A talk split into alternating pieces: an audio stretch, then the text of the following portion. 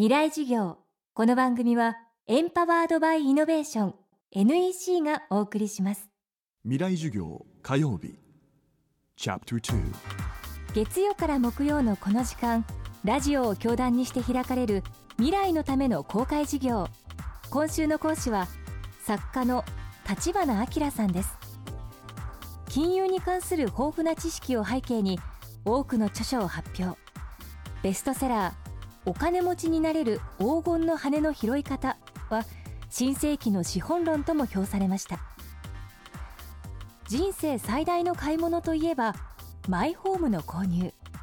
でもマイホームの購入について立花さんは警鐘を鳴らしています。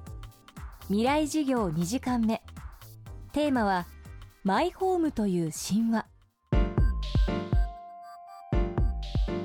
そもそもそのマイホームは特別なものだっていうこと自体がまず根拠がなくて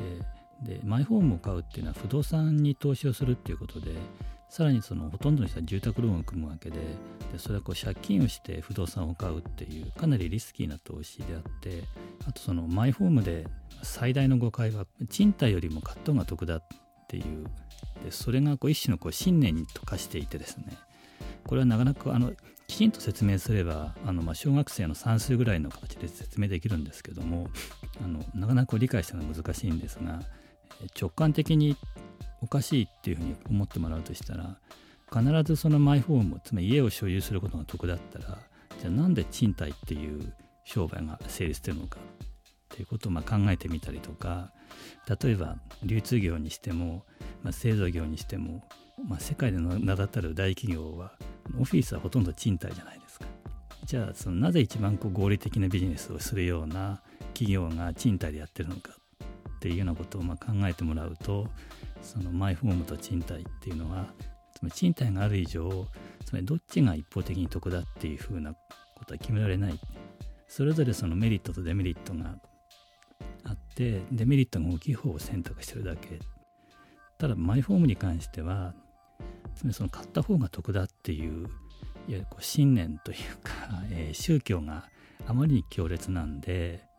でその分だけ売り手の方は割高な物件を売りやすくなるわけじゃないですか。でそうするとこうマイホームを買うのは極めて不利になってそれに対してまあ賃貸の方は価格がある程度そのオープンになってるのであとまあ払う金額も少ないじゃないですか。だからあのまだリスクが少ない。で当たり前ですけど今普通に物件買って5,000万とか6,000万とかを買うわけじゃないですかでもこうサラリーマンの生涯の収入って3億円しかないまあ、それの,、まあその3割とか以上のものをこう一気にこう買ってしまうという、まあ、それをごく自然にやってしまうところがマイホームの恐ろしさかなと思いますね。でそもそもそのなんでそういう誤解っていうかあの勘違いが生まれるかっていうとこれはもうどうしようもない部分があってつまりマイホームって縄張りなんですよ。あの生き物は人間だけじゃなくて昆虫や魚レベルでもつまり自分の縄張りを確保してで敵からの侵入からこう防ぐっていうこととこう相手の縄張りに侵入して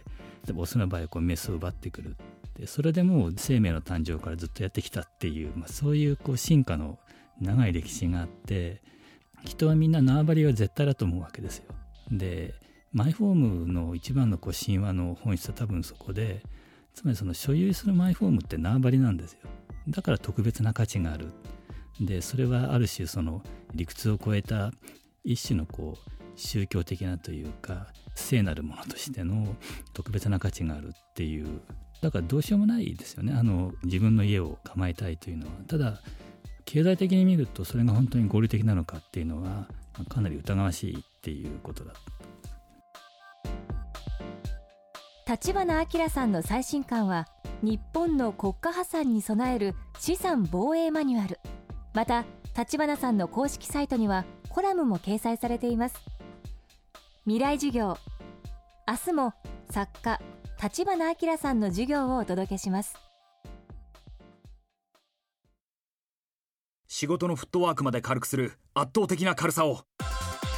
たどり着いたのは手にした瞬間きっと驚く。約 875g の13.3型ウルトラブック。バーサプロウルトラライトタイプ VG 劇的な軽さをあなたに。もっと自由な働き方へ。NEC